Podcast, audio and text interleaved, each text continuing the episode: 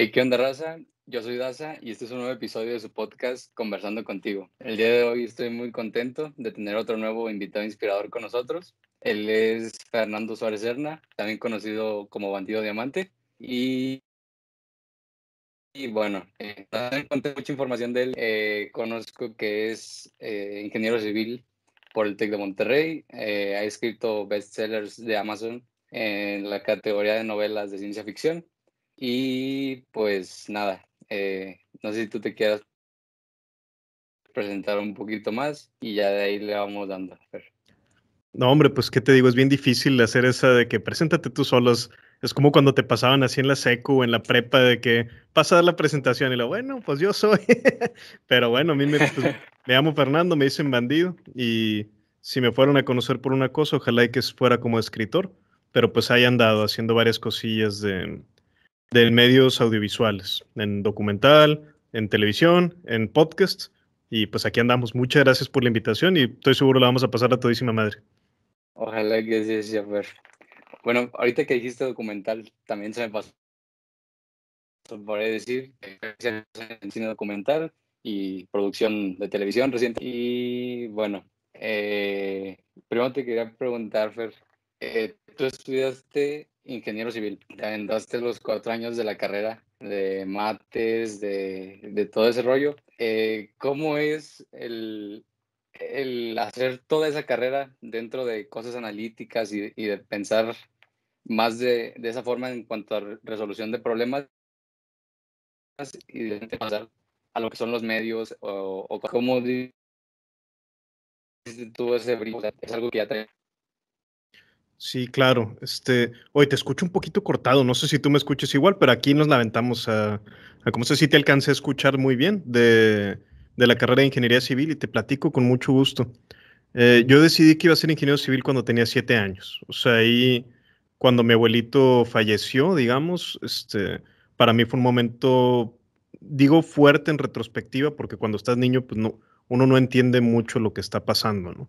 Y menos porque te dicen, pero es que se fue al cielo y tú, pues, ¿por qué están tristes entonces? ¿no? Y entonces se me ocurre preguntar, veo que todo el mundo se ya muy afectado este, tras la partida de mi abuelito. Y, y, pues uno como niño lo que quiere es regresar a jugar a la vida normal, ¿no? Y entonces pasan los días, pasan las semanas y yo pues veo que hace una falta enorme un hueco que deja mi abuelo y que sigue estando ese hueco, más de 25 años de distancia. Pero para mí, eh, en ese momento digo, oye, pues, ¿qué, ¿qué, estudió mi abuelito? No sé por qué se me ocurre como niño, ¿no? Y me dicen, pues, era ingeniero civil, ¿no? Además era matemático y tenía maestría en economía y más cosas, pero bueno, de ahí yo dije, ah, pues yo quiero ser ingeniero civil porque quiero ser como mi abuelito, ¿no? De ahí, como dices, pues finalmente nunca cambio, no tiene nada de bueno ni de malo. A mí a veces eh, estoy un poco peleado con esta idea como que tu profesión es tu identidad, ¿no? Yo por eso siempre digo, estudié ingeniería civil, no soy ingeniero civil, ¿no? No siempre me sale, pero cuando me acuerdo así lo digo. Este, y es porque creo que antes de empezar la carrera, uno piensa como si fuera, como si fueras a instalar una aplicación en el teléfono, ¿no? De que, oye, quiero curar gente, ¿qué hago? Pues estudio medicina. Oye, quiero estar en, en juicios, ¿qué hago? Pues estudio abogado, ¿no? Como si solo te fuera a servir para eso. Pero realmente, siguiendo un poquito más con esta metáfora, estirándolo un poquito, pues para, creo que la carrera, más bien ahora la veo como si cambiaras de sistema operativo ya las apps que corras sobre ese van a correr muy diferente, ¿no? Pero en realidad cuando van pasando los semestres, ni te vas dando cuenta exactamente en qué punto, pero tú vas viendo, oye, cambió mi forma de entender la política, cambió mi forma de entender la amistad, cambió mi forma de entender las relaciones. Ya si aprendo o no aprendo algo, sobre todo tan vasto como es la ingeniería civil, donde llevas materias de hidráulica, de hidrología, de topografía, de mecánica de suelos, de estructuras, de administración de la construcción, es difícil que te guste todo. Yo siempre digo, si alguien dice que le gusta todo, pues o te está diciendo mentiras o se está mintiendo a sí mismo a lo mejor, no sería muy difícil que te gusten todas las áreas tan vastas. Sí creo que por una parte me dicen es que no has ejercido, no, no has construido ni una banqueta y hay algo de razón en eso. No he ejercido directamente si lo entendemos la carrera como esto de instalar la aplicación, ¿no? Pero si lo entendemos como esta otra forma que creo yo que es más integral, que es la del sistema operativo famoso, pues digamos que lo ejerzo todos los días, ¿no? Creo que hay cosas que que aprendes ahí que te dan una estructura mental eh, que es diferente, no es que sea mejor ni peor, es diferente eh, en cómo abordas cualquier tipo de problema, incluidos los problemas creativos. ¿no? Que vaya, lo vi mucho, yo hice una maestría en innovación empresarial y tecnológica en el mismo TEC de Monterrey. Y pues tienes un fundamentos diferentes. Como te digo, no es ni bueno ni malo, porque también a mí se me hace bien estúpido cuando luego hay gente que luego te digo, basa demasiada parte de su identidad o de su orgullo en esto, ¿no? Es decir, a mí díganme ingeniero, no licenciado, yo por favor, güey, o sea, no seas ridículo, güey, ni, ni una cosa ni otra, ¿verdad? O sea, para mí es más importante qué haces, qué dices, qué sientes, qué disfrutas, a finalmente lo que estudiaste esos cuatro años y medio. ¿no? Y el chiste te digo, no es que no te sientas orgulloso de tu carrera, es que no te sientas demasiado orgulloso, ¿no? Porque ahí sí a lo mejor es porque a veces hay gente que es lo único que tiene y pues eso no, no es la idea. A lo mejor esa ideología que tú dices es algo bastante eh, old school de generaciones atrás de nosotros, ¿no? Que y a mí díganme ingeniero, licenciado, y, la verdad, como tú dices, es puro orgullo. Lo usas como título nobiliario, ¿no? O sea, está en la oficina, el ingeniero, y ni siquiera dices cómo se llama, todo el mundo sabe que el Inge es el jefe, ¿no? Y, ay, cabrón, ¿por qué, güey? O sea, no, y en otros idiomas ni siquiera existe eso, ¿no? O sea, en inglés jamás le dirías a alguien engineer, sería ridículo, ¿no? O sea, no, no existe simplemente. Aquí en México lo usamos así, como títulos nobiliarios. Sí, así es. Eh, te, comentaba yo por mensaje en pasados días, creo que reciente te contacté, que yo me identifico mucho con Adrián y contigo. O sea, siento que si fuera la mezcla de alguien, serían mis papás, Adrián y tú. O sea, muchas gracias. Me, me, identifico bastante en tanto en su forma de ser, de expresarse, humor. Eh, en tu caso, por ejemplo, te digo esto, y tú me dices que estudiaste la carrera de, de ingeniería civil, que pues es algo muy, muy enfocado de, de, muchas matemáticas, y el pasar a los medios. en mi caso, yo también estudio algo eh, que lleva mucha estadística eh, en el área de negocios, también muy analítico, y me llaman mucho la atención los medios, eh, específicamente el cine y el escribir también un poquito. Y te quería preguntar, ¿cómo tú manejaste con tu familia el, oye, pues te estamos apoyando con tu carrera de este lado y te nos estás yendo para el otro. O sea, no hubo ahí una problemática con. No, la verdad es que no. En esa parte, digo, al menos mis padres en, en, mi, cuando era más joven, siempre hubo pues, un apoyo. No te podría decir yo, a lo mejor sería más padre contar una historia de rebeldía o no sé, pero no hubo tal, ¿no? Simplemente ellos siempre fueron muy enfocados en. Creo que sí les gustó mi elección de carrera, digamos y creo yo que es más fácil decir, ah, bueno, eh, si pasé, en mi caso, pues fue de ingeniería civil, ¿verdad? Como es, haber sido cualquier otro. Pero es verlo como ahora puedo hacer todo y además esto, ¿no? O sea, y es una cosa nada más de estructura mental, o sea, no es una, ah, como ya estudié ingeniería civil, ahora ya me fregué, güey, tengo que hacer edificios, tengo que hacer puentes y no puedo hacer nada más en mi vida. Y eso está equivocadísimo, o sea, es, yo puedo hacer todo lo que me permite la ley, ¿verdad? A lo mejor no podría este, pues ejercer de contador o de médico, ¿verdad? Pero digamos, pero sí darte permiso de, oye, yo puedo aprender muchas cosas y ejercer muchas cosas y además tengo en mi kit de herramientas esta parte que cuando me convenga las uso y si no quiero las guardo, pero ahí están, ¿no? Y están latentes. Y eso como creo que es muy dices, Como dices también el, el, aprovechar lo que ya aprendiste y aplicarlo pues a otros, eh, a otras disciplinas. O sea, yo creo que de ahí es de donde nace pues la, la genialidad de los grandes personajes eh, que han existido, el, el, pasar el conocimiento de un área y aplicarlo en la otra, encontrar la manera, eh, yo creo que es, es de ahí donde nace. Eh, sí, creo que hay una parte, como dices, de, de sí hacer esta como polinización cruzada de conocimientos, pero por otra también las tribus a veces son muy celosas, ¿no? Y, y sí creo como por ejemplo, cuando empecé a escribir, pues yo de alguna forma no es, no es hacerme ni el afectado, ni, o sea, porque no, hay, hay cosas que realmente sí son más importantes que lo que voy a decir, ¿no? Que, que podrían afectar, pero de alguna manera sí sentí esto que sí sucedió donde pues yo fui expulsado de ambas tribus, ¿no? O sea, cuando yo soy un ingeniero que empieza a escribir, para los ingenieros dejo de ser ingeniero y para los escritores nunca soy escritor, ¿no? O sea, vaya, los ingenieros me decían, no, pues tú ya no, ya no eres de acá. Y los escritores eran, ah, pues usted es ingeniero, ¿verdad? O sea, el Inge, el Inge, jajaja. Ja, ja.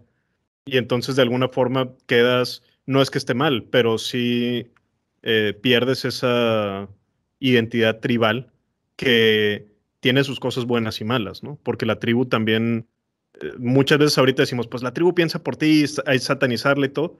las tribus sí puede llegar a suceder esto, pero también la tribu te protege y la tribu te da un sentido de identidad. El chiste no es eh, soy de la tribu o no soy, sino que pueda hacer las dos al mismo tiempo. Y eso es lo que está bien cabrón y que muy poca gente creo que, que tiene esa capacidad, ¿no? Es decir, cuando me toca ser individuo, soy individuo, y cuando me toca ser tribu, aquí tengo uh, bien armado y bien, este, bien conciso y bien contundente a mi equipo.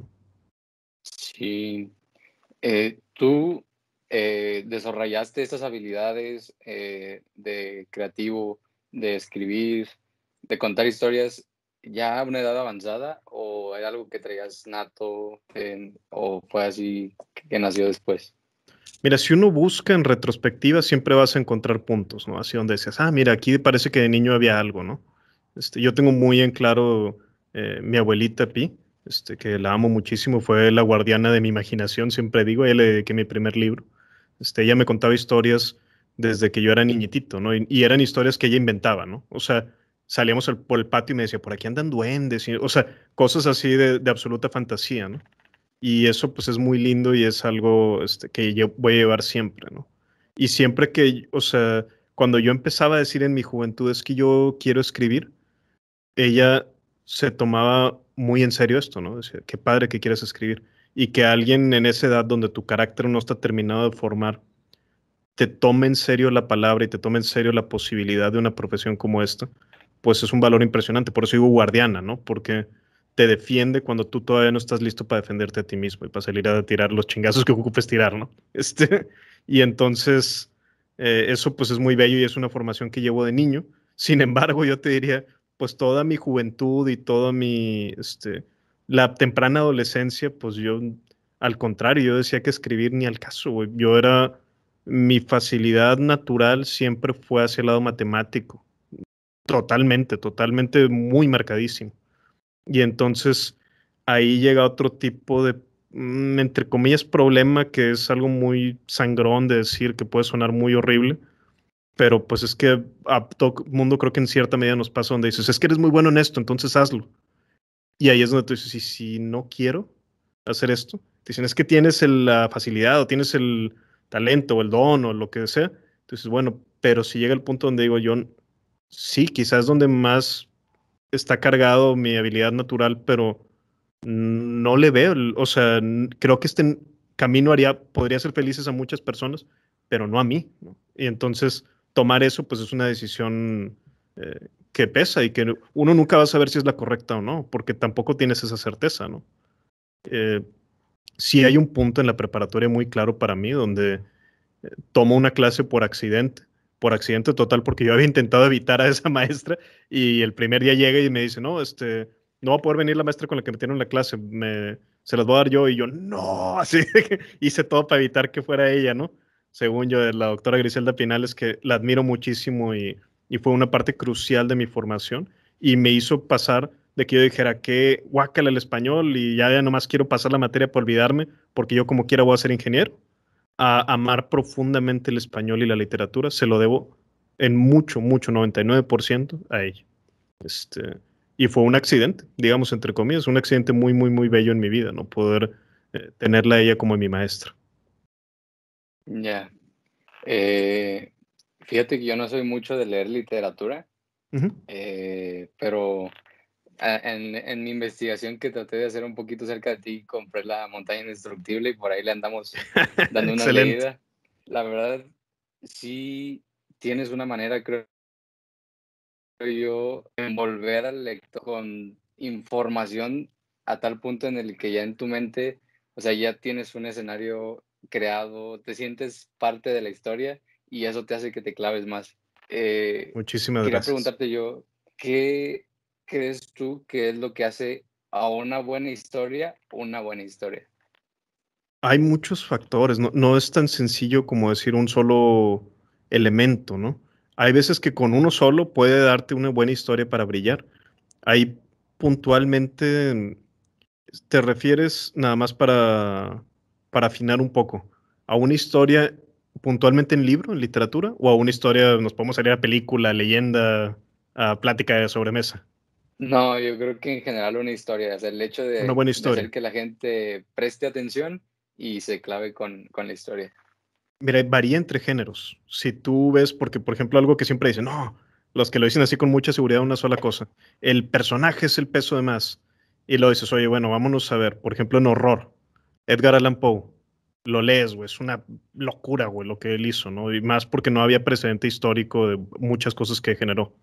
Y lo dices, oye, güey, ¿cómo se llamaban sus personajes? ¿O cómo eran físicamente? Y hacen los dibujitos, pero tú lees el cuento y no está depuesto en la, en el cuento como tal. Si tú lees eh, Corazón del Ator o algunos de estos cuentos que son monstruosos, ¿no? Y maravillosos. Corazón del Ator es buenísimo. Buenísimo. y, y, el horror, lo que hizo muy importante Poe, y que luego hay otros autores como Lovecraft y más que lo llevan a un gran nivel, es la atmósfera. Eso es el factor más importante en el horror. Pero si tú te vas a otra historia, por ejemplo, de eh, una historia clásica, El Camino del Héroe, la atmósfera que tú generes es, es importante, pero no, no es lo crucial. Por ejemplo, en La montaña indestructible, como, como dices, hay un, pues ese libro de lo que más estoy orgulloso que haya escrito, como ese libro es ciencia ficción, pero el subgénero es cyberpunk, ahí es muy importante la atmósfera, pero porque el género lo exige. Este, ya me clavé mucho en esto de la atmósfera, pero en general, creo yo, para que una buena historia, la forma, el factor más, más, más, más, más crucial para mí es que tenga una buena estructura. Y ahí me refiero, o sea, hay muchos factores de ritmo, de atmósfera, como ya mencionamos, de darle emoción, de que la descripción sea por medio de sentidos, hay muchos factores, ¿no? Y hasta el uso ya de adverbios, gerundios y la chingada, que ya son tecnicismos, ¿no? Que todo viste. Pero que tenga una estructura, puntualmente me refiero a la estructura de, de tres actos, que puede sonar así como algo súper elevado y no lo es, güey. O sea, tres actos simplemente se refiere a tiene inicio, tiene mitad y tiene final, ¿no? En el caso de un cuento o de una conversación cortita, generalmente son de dos actos, inicio y final, no hay tiempo para medio, ¿no? Este, pero si es una historia como un largometraje, como una película o como una novela no tan extensa, muy claramente se puede dividir por lo general en tres actos. Y para la gente que tuvimos formación en esta parte y en esta época del planeta, este, ese tipo de historias resuenan una vez y otra y otra y otra y otra, y nada más le cambias algunos elementos, pero la columna vertebral de la historia es básicamente la misma. Ya. Sí, he escuchado por ahí, he estado intentando hacer pininos de escribir guiones, o sea, historias pequeñitas, igual para irme, irme calando. Te decía, yo estoy un poquito más interesado en el área del cine y he visto que hay que hacer arcos dramáticos y valles, o sea, mantener al espectador en, en eh, pues en el momento, ¿no? O sea, eh, concentrado en lo que, en lo que estás tratando de darle a entender. Y son muchos botones emocionales los que tienes que presionar. Lo vemos mucho, por ejemplo, eh, Stephen King, que es un maestro del horror, ¿no?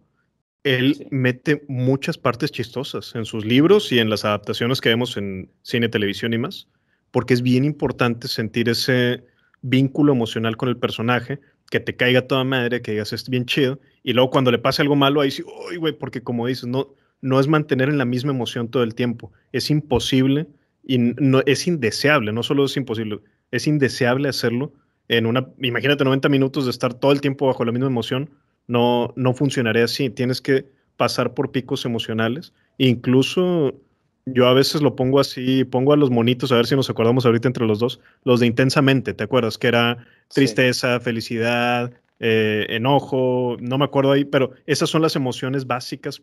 y además, bueno, no la pudieron poner porque era una película para niños, pero lujuria es otra emoción muy, muy visceral por la que pasamos. ¿no? Y entonces tú puedes luego en tu guion o en tu novela identificar cuántos botoncitos emocionales presioné, ¿no? Y a veces me va a faltar mi escena de lujuria, o a veces me va a faltar mi escena de risa, o a veces me va a faltar mi escena de tristeza, ¿no? Este, Y eso creo que es valioso y creo que todo eso hay dos formas de que pasen. Cuando alguien es un gran maestro como es Stephen King o, como, o los que ya tienen, no sé, quizá más de unos 30 libros escritos, yo entiendo que ellos ya lo hagan de plumazo y que no hagan ni siquiera un outline o una escaleta o estructura, ¿no? Para mí, que a pesar de que ya tengo varios libros, sigo siendo en esta etapa, creo que es, sigue siendo el inicio, digamos, de mi, de mi carrera como escritor.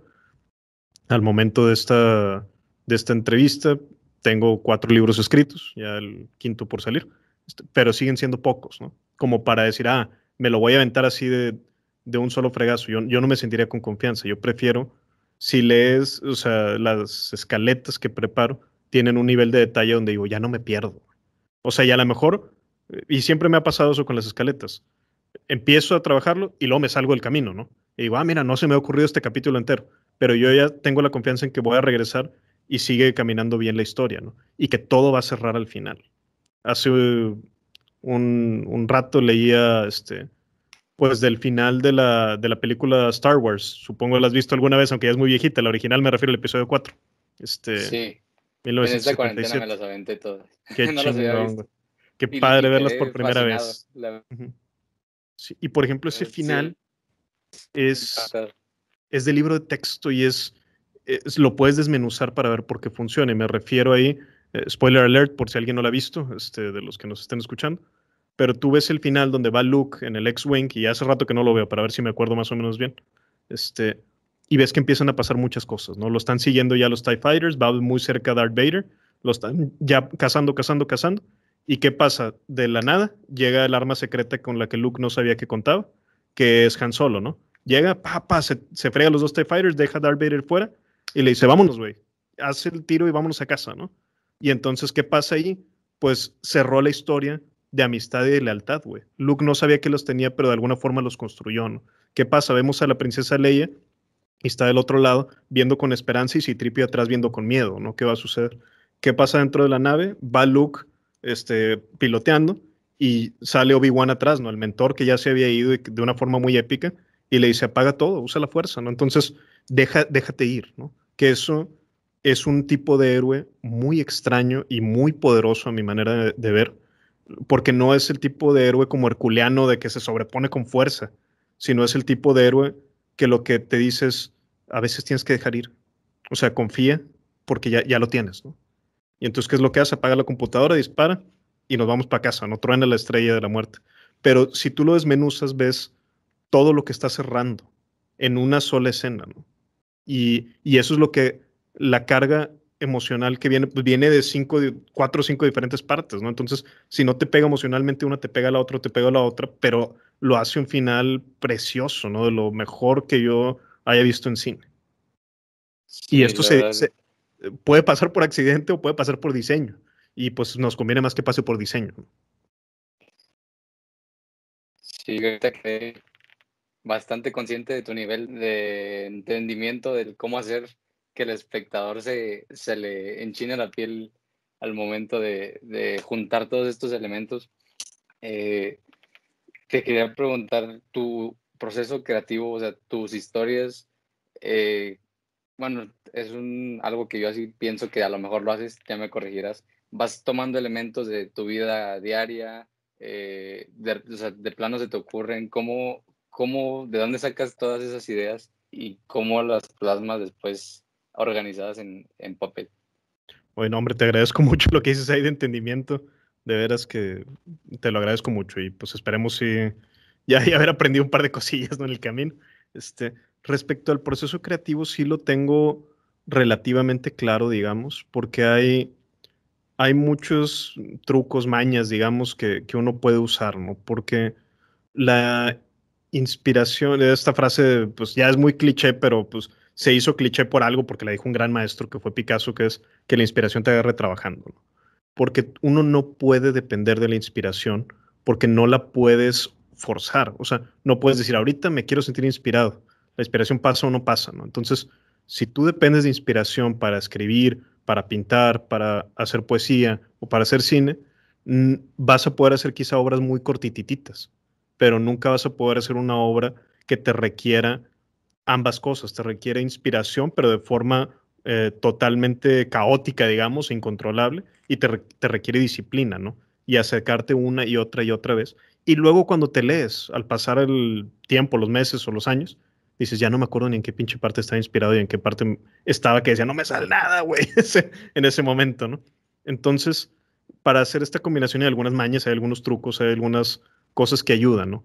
A mí te puedo decir algunas que, que son eh, estos momentos de inspiración que normalmente nos llega cuando nos estamos bañando o cuando vamos manejando, eh, son como momentos relajados, ¿no? Pero estos son, no son momentos de me pasé todo el día tirando huevas, sino de me acerco y me alejo del trabajo, ¿no? Me acerco a la página en blanco, no se me ocurre nada y luego me alejo y luego voy manejando, ah, ya, ya, ya salió, ¿no? Pero requiere de este acercamiento también a la página y, encontrarse con la página en blanco. Que yo, otra vez, güey, no, yo no estoy muy de acuerdo cuando luego la gente dice escribir es sufrir y cosas así. Digo, güey, sufrir es otra cosa, güey. Nosotros estamos a toda madre en el clima, güey, este, pues nomás escribiendo ahí y contando historias al contrario, ¿no? Es como un honor muy grande y un privilegio muy grande en el sentido de la palabra de, que, de agradecimiento, ¿no? De poder estarse dedicando a esto. Hay otras mañas que yo hago, por ejemplo, en una escena y, tengo las playlists de mis libros. Digamos, yo digo, si esto fuera una película, ¿cuál sería el soundtrack, no? Y entonces digo, en este capítulo que voy a escribir, el soundtrack sería el de este, esta película de, por ejemplo, Edward Scissorhands, ¿no? El hombre manos de tijera, Ice Dance. Entonces pongo play, me pongo enfrente de la computadora con la hoja en blanco y a ver qué pasa, ¿no? Y si no pasa nada, me espero. Y a los 30 segundos, o al minuto, o a los dos minutos, que parece una eternidad, de repente ya, güey, ya agarraste, ¿no? Y ya empiezas a escribir. Este, hago también, escribo hasta en el celular, o sea, escenas a lo mejor, a veces del libro que tú dirías, ay, de que son algunas de las partes, puntualmente hay una escena que me encanta cómo quedó escrita en uno de mis libros, La Noche de los Relámpagos, que es una carrera este, de caballos contra el diablo, que es a mi gusto la parte más bonita del libro. Este, la escribí en la fila del Walmart. O sea, estaba de que esperando el súper y de que está bien larga la fila, 20 minutos. Bueno, pues aquí traigo el celular para poder escribir. Yo no estoy muy de acuerdo. Hay y vaya, hay otros escritores que son mejores que yo y que lo hacen, pero a mí no me gusta esto como que necesito que esté mi altarcito con la música inspiradora y las velitas. o sea, yo soy más, lo veo como una profesión, no tan romántico, sino como un, tengo que sacar esto, ¿no? Y alguna otra puede ser este, y eso también lo hago mucho antes de, dormir, cuando estoy en proceso creativo. Este, nada más si, si, es un día que no fue muy cansado, ¿verdad?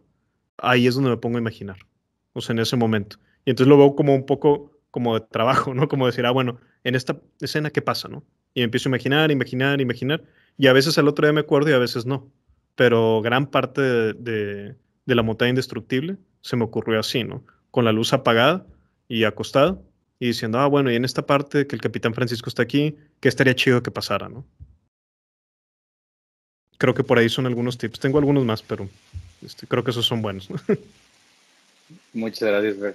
Una disculpa si se escucha ahí el ruido, pero es que ahorita empezó a llover durísimo aquí. no, hombre, pues como de película de terror más padre, ¿no? Así la lluviecita. que, que se lo pusiste en efecto especial, güey. Así está sonando la lluvia porque estamos aquí en, contando historias, ¿no? Oye, ver, y ya que te dan estas entradas de creativas de trabajo o que tú mismo eh, provocas, como dices, en la oscuridad y en la noche, ¿cómo crees, o más bien, cuándo tú crees que es el momento en el que dices, ya es demasiada información para el que la está consumiendo? O sea, ¿en qué parte dices tú, esto es lo necesario para que se para que entiendan el contexto y, y el dónde están los personajes? para que no, no se pierdan. Yo ahí intento ser eh, lo más eh, claro, conciso y contundente. Así me decía un, jefe del trabajo que tuve que era creativo, un director de cine, un gran director de cine, Fernando Calife. Este, pero intento ser lo más corto que yo pueda contar. O sea, si mi libro pudiera ser de una sola hoja y eso me diera para contarte toda la historia, pues así lo publicaría, ¿no? Intento no perder el tiempo, o sea, en, en ser lo más rápido posible. Creo que por eso no sé, esto pasa, no digo que sea bueno ni malo, solo pasa en mis cuentos y en mis libros, que dices como que pasaron muchísimas cosas en muy poquitos hojas, ¿no? Este, y entonces siempre las, las descripciones, por ejemplo, que, que uno intenta hacer, nunca son como listas, ¿no? Que yo he visto otros autores, sobre todo primerizos, pero hay profesionales que también lo hacen, que te dicen, y entonces el cuarto tenía una mesa, y la mesa era de madera, y en la mesa había cuatro sillas, y las sillas eran del abuelito, y, esas sillas tenían, eran muy raras porque tenían tres patas, y el piso era, y tú, ay, ya, cabrón, o sea, ya cuéntame qué está pasando, ¿no? Y entonces la descripción es un truco que se hace en, en literatura, que a mí me encanta y siempre lo hago, es describe conforme a lo que está sintiendo el personaje que está recorriendo, ¿no? Y entonces es diferente a si el personaje va pasando y pone la mano sobre la mesa y siente frío, este, y luego se asusta y la, la, trae de vuelta, lo percibiste muy diferente como lector, como que fue accidentalón, haz de cuenta el, el empezar a entender cómo era el ambiente, ¿no? Y eso, vaya, no, no lo inventé yo, ni tiene 10 ni 50 años, tiene mucho más, este, pero es una forma de describir que creo que, que es la más eh, poderosa y la que, con la que mejor me siento, ¿no? Digamos. Entonces, eh, ¿cuál, ¿cuándo sabes que es mucha información? Pues eh, siempre hazlo lo más corto que puedas, ¿no? Y el punto es ese, es hazlo lo más corto que se pueda, pero si, si te pasas, ya no se entendió. ¿no? Que yo tiendo a caer más en ese error. Hay compañeros que caen en el otro, ¿no? De que, oye, es que pasó hoja y media y no ha pasado nada. O sea, ya, pues, creo que va por ahí. Me, me, quedo yo con el ser conciso, o sea, lo suficiente para que entiendan, pero no alargarse y perderse eh, sin contar lo que queremos contar. Claro, claro, totalmente. Y, y por ejemplo, perdóname que pongo los ejemplos de mis propios libros, que puede ser una cosa así muy sangrona, muy gacha, pero pues finalmente imprimí lo mejor que yo pude dar, ¿no? Y entonces, por ejemplo, la montaña indestructible, cuando ves que va a tomar el elevador el capitán y que supuestamente va a la oficina de, su jefe del trabajo y uno espera que suba al penthouse y el elevador se desploma y se va a una cueva, ¿no? Y entonces en lugar de ponerse a escribir la cueva, pues vas viendo el camino que él va tomando con las, eh, donde hay antorchas prendidas, donde hay obras de muy valiosas, tanto pictóricas como, como artefactos que va viendo por medio de la cueva. Suena el río a lo lejos, entonces él se asusta, pero pasa esto, ¿no? Eh, embebido en la historia y no nada más eh, te hago, te escribo, así es la cueva y ahora sí te digo qué pasó. Que eso es algo que ya que lo entiendes es muy fácil de ejecutar, pero mucha gente no, no se pone a veces a, pues a estudiar eh, que, cómo se cuenta una historia, ¿no? Y siempre hay quien esté dispuesto a enseñar y ahí, eh, vaya, en Internet uno puede encontrar, y no me refiero ni siquiera a que, claro, hay cursos pagados que son buenísimos, pero hasta gratuitamente en YouTube están personas los mejores storytellers del mundo diciendo qué, es lo que hacen. Y cuál es su, aproximación o su intento. Y de todo aprende uno, ¿no? Como te de descripción, pero también luego ya empiezas a la parte fina de, bueno, qué términos uso en cuanto a tipo de adverbios de, y más, ¿no? De gerundios y más. Pero lo más importante, creo yo, es la estructura. Si, una, si la estructura de tu historia está bien, va a más o menos funcionar. Y si está mal la estructura, te va a pasar que la audiencia de la ley te dice como que algo se sintió raro. Y ese se sintió raro es el algo se salió de, de la estructura del, perdón aquí que voy a usar un término esotérico, pero del, del alma que tenemos, ¿no? O sea, parece ser que la misma historia eh, el, o el, el, mismo tipo de historias, hay tres o cuatro, este, son las que entendemos y con la que hacemos sentido de la vida, ¿no? Si tú te sales de esa estructura, se va a sentir raro, se va a sentir que algo no cuadra, ¿no? Y es como lo vemos mucho en los finales cuando por una casualidad el bueno logra este, salir del problema, ¿no? O cuando dices, oye, es que el personaje que no era el protagonista fue el que finalmente vence al malo, ¿no? Lo vemos en muchas, este, muchas obras. Es como que algo estuvo mal, ¿no? O sea, ¿y por qué? Si en la vida puede haber sido el que sea así, pero es que la historia no es la vida, la historia no le está hablando la realidad, le está hablando a nuestro psique, ¿no? Y entonces al protagonista es el que por su propio pie, sin ayuda de nadie más, y a veces, si es superhéroe, en ese momento ni siquiera tiene los poderes ni el traje está solo, y que si se puede perdido mejor, ¿verdad? Y nada más con lo que él tiene se tiene que sobreponer. Ese es el héroe herculeano, ¿no? Este, y, y esto son estructuras que no, no es que sean buenas o malas, sino que existen y ya, ¿no? Y no, no, mm, no lo inventamos nosotros, no, este, y viene de ni siquiera de décadas, sino de siglos, ¿no? Este, y el que inventó todo esto, para el que le guste este, leer e investigar un poco más, el que descubrió todo esto es Joseph Campbell, que es un gran sociólogo. Tiene un libro ahí que es un poco complicado de leer, que se llama El, héroe de las mil máscaras. Este, el héroe de las mil caras, perdón. Este, pero bueno, pues es, él lo que se puede estudiar fue las diferentes mitologías del mundo. Este, y entonces sabemos que esto es más o menos válido en distintos tiempos y en distintas geografías. Creo que va por ahí. Perfecto. Que me parece, te disculparte por eso, el poner los ejemplos con tu propio libro, porque qué mejor que tú mismo que sabes cómo lo hiciste y con qué fines, o sea, eh, desde tu posición como escritor, pues dar el dar esta este tipo de explicaciones, porque luego eh, no eh, voy yo muy tanto con las personas que toman historias de cómo lo hacen los demás sin saber, pues, si de verdad... el proceso. Claro, claro, tienes toda la razón en eso. Es un punto muy importante que haces. Y sobre todo, cuando es para fin, por ejemplo, de algún taller, de alguna clase, a veces sí es, se vale hacer una crítica del trabajo de otros escritores, de otros artistas, ¿no? Pero es importante que es, vaya, es una, mm, desarmarlo para ver qué funciona y qué no funciona. Y si algo no funciona, eh, pues entender por qué, ¿no? Pero también siempre hay esta tentación, lo cual yo mismo he caído en ella y ya intento siempre no hacerlo, que es no decir, ah, no, es que esta historia no vale madre porque no sé qué. O sea, cuando es, oye, pues cada quien está haciendo su esfuerzo, ¿no? Y créeme que el, si hizo un error el escritor o el director o, el equipo completo, pues no fue a propósito, ¿no? No fue para decir, ah, güey, voy a hacer un proyecto de engacho, güey. O sea, entonces a veces nos sentimos bien o nos sentimos, entre comillas, más inteligentes por decir, ah, mira, apuntar, eh, mira, este güey que tiene millones de dólares se equivocó. Pues sí, pero lo que nos toca, y esto lo dice Guillermo el Toro y ahora lo repito yo, ¿no?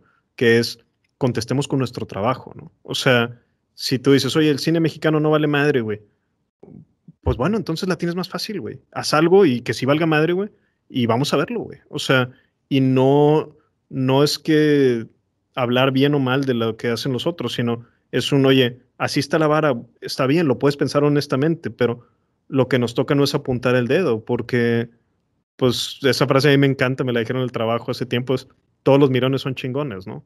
O sea, el chiste es poder decir, bueno, contesto con mi trabajo, ¿no? Y ahí sí tengo un peso porque lo demás, pues, para mí, si uno hace un, una película, un podcast, una pintura, un escrito, un libro, con, y que él dices, güey, es una mierda, güey, está gachísimo, güey, es terrible, güey. Tiene más valor ese podcast, o ese resultado, o ese, esa película, ese libro, que la crítica más atinada, ¿no?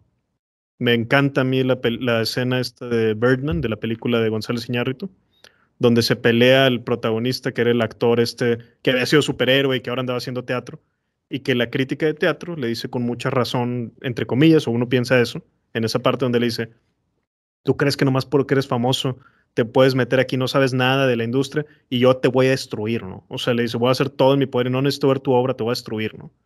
Y me, se me hace bellísimo lo que le contesta el protagonista, que es, bueno, tú me vas a escribir, me vas a poner etiquetas, pero yo voy a estar en el escenario mañana. Y eso es lo más poderoso con lo que uno puede contestar. Sí, bien dicen que no te quejes de algo que no estás dispuesto a mejorar. Hay, hay mucha gente que dice, no, es que las comedias románticas mexicanas está de la chingada y nuestro cine se está yendo para... Bueno, pues si tú estás viendo que está mal, pues sal y, y haz algo porque de verdad eh, crezca el nivel del cine y, no nada más te quedes quejándote de, lo que claro. No, y, y ahora, ya, ya, cité a los, ahora a los tres amigos porque ahora sigue Cuarón, güey. Pero es que los admiro mucho, ¿verdad? Este, el trabajo que han hecho en cine. O sea, ya, ya hablé del Toro, ahora de Iñárritu y ahora de Cuarón, pero me gusta esta idea. Los que van comenzando en su trayecto profesional tienen una batalla más difícil porque la realidad económica al menos es mucho más difícil que la que vivió la generación quizá de sus padres, ¿no? Y, de sus abuelos, para poder adquirir casa, para poder adquirir auto, para poder tener un trabajo estable.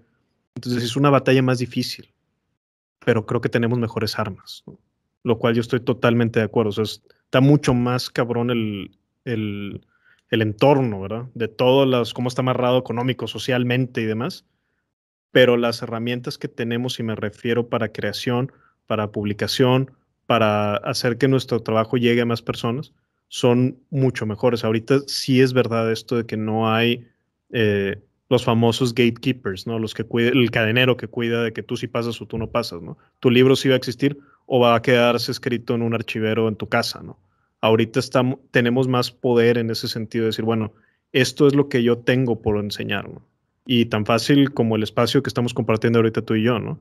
Simplemente fue un, oye, eh, me mandas mensaje, eh, te contesto, vamos a vernos y vamos a platicar, ¿no? Y aquí estamos, y estamos cambiando el mundo, pues no, pero estamos queriendo empezar a cambiarlo, ¿no? Y eso ya tiene valor mismo. Exacto, o sea, el querer crecer nosotros mismos ya supone el que más adelante nosotros ocupemos eso que acabamos de aprender, pues para mejorar en, nuestra área cada que nos dediquemos. Y si bien dices, eh, en estos días platicaba con mi papá también, eh, veníamos manejando un trayecto largo, escuchando otra vez el podcast de Fletch, y no sé por qué de la nada salió, salió el, la plática de que las generaciones, bueno, yo le preguntaba a él que si de verdad él es médico y, y le preguntaba yo, oye, eh, de verdad, que los nuevos niños eh, tienen más capacidad cognitiva, son más inteligentes. Y me decía él, pues a lo mejor sí, pero realmente pues el mundo en el que todas las herramientas para hacer crecer esa capacidad que ya tenemos, ¿no? Como tú le dices ahorita, tenemos más, más herramientas, esa es la palabra, las herramientas para crear nuevas cosas. Sí, y Jorge Drexler, ahora me voy a agarrar de otro gigante y que admiro mucho, pero pues decía esto, decía es que el celular no es que alcance, o sea, no es como que con eso me alcanza, sino dice, sobra para poder crear tu propio contenido. Y entonces no es, yo sé que no todo el mundo tiene acceso a un celular, que no todo el mundo tiene acceso a una gran cámara, a un, a un gran equipo, ¿no?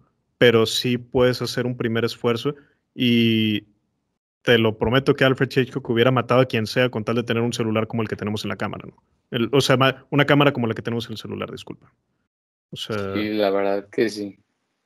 Ahorita, perdón que me regrese. No, no, adelante, adelante. Pero estabas platicando escena en donde el capitán Francisco va entrando a la cueva que va a ver al jefe de la empresa. Sí, sí, no, eh, indestructible.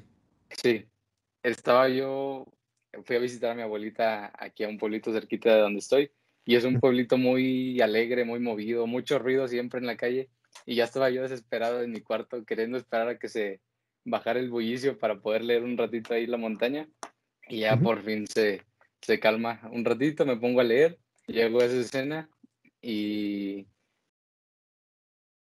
y va entrando el, el, capitán Francisco, le date el corazón, la música de los tambores, y en eso empiezo a escuchar yo, tum, tum, tum, tum, tum, tum, tum, y ya, me quedo así callado,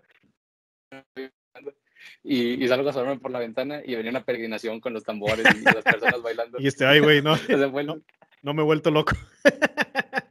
la paz ahí. La verdad que sí dije, no estoy, estoy muy entrado en, en, la, en, el, la, escena. sí, esa fue una experiencia bien, bien inmersiva. Ah, excelente, excelente. Muchas eh, gracias por leer y, y, compartir esto, hombre. No, hombre, de que estaba escuchando por ahí en otro podcast que grabaste, una disculpa a, los, a las personas, no recuerdo en cuál era.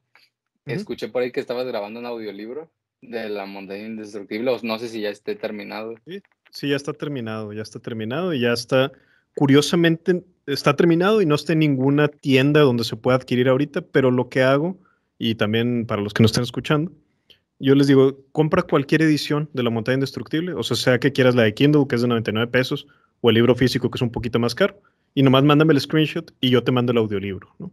Este, está grabado de forma muy profesional, yo hice todas las voces, practiqué cómo es poder hacer esto en un audiolibro y quedé bien orgulloso en cómo quedó. ¿eh? bien, bien orgulloso. Este, me gustó, me gustó el proceso y me gustó el resultado. qué bueno, por ahí te, te pido el favor que me lo mandes porque sí. Claro que sí. Cuando, cuando lo estoy leyendo, de verdad digo, si esto tuviera más factores sensitivos, o sea, el estar escuchando eh, tipo folies, o sea, grabado así como en un estudio, digo, esto sería una genialidad. Y así al otro día siguiente escucho el podcast y digo, ya, ya lo hicieron, ya no le voy a decir a Bandido la, la idea millonaria. No, hombre, por ahí hasta le metí el tambor así con la mano, paz, paz, paz, no estuvo bueno. Pero sí, padre. sí, sí, sí, este, estuvo muy padre hacer esa, o sea, esa experiencia de hacer audiolibro y lo volvería a hacer muy pronto. Espero que para mis siguientes libros también este, vayamos a contar con eso, versión audiolibro. Perfecto, perfecto. Oye, te, te quería preguntar, eh, en algún video vi por ahí en YouTube eh, de hace mucho, en tu experiencia de cine documental, cinco años, yo escuché que hiciste cortos, el documental de, del Bronco, ¿cómo fue tu experiencia en, en ese medio? ¿Y cómo pues le entraste así?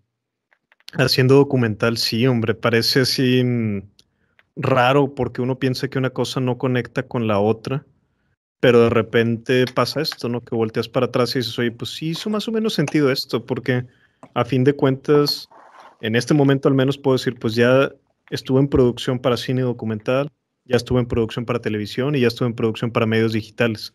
Entonces, más o menos sí embona una cosa con otra, ¿no? Este, puntualmente al hacer documental, mi primera experiencia fue durante la maestría.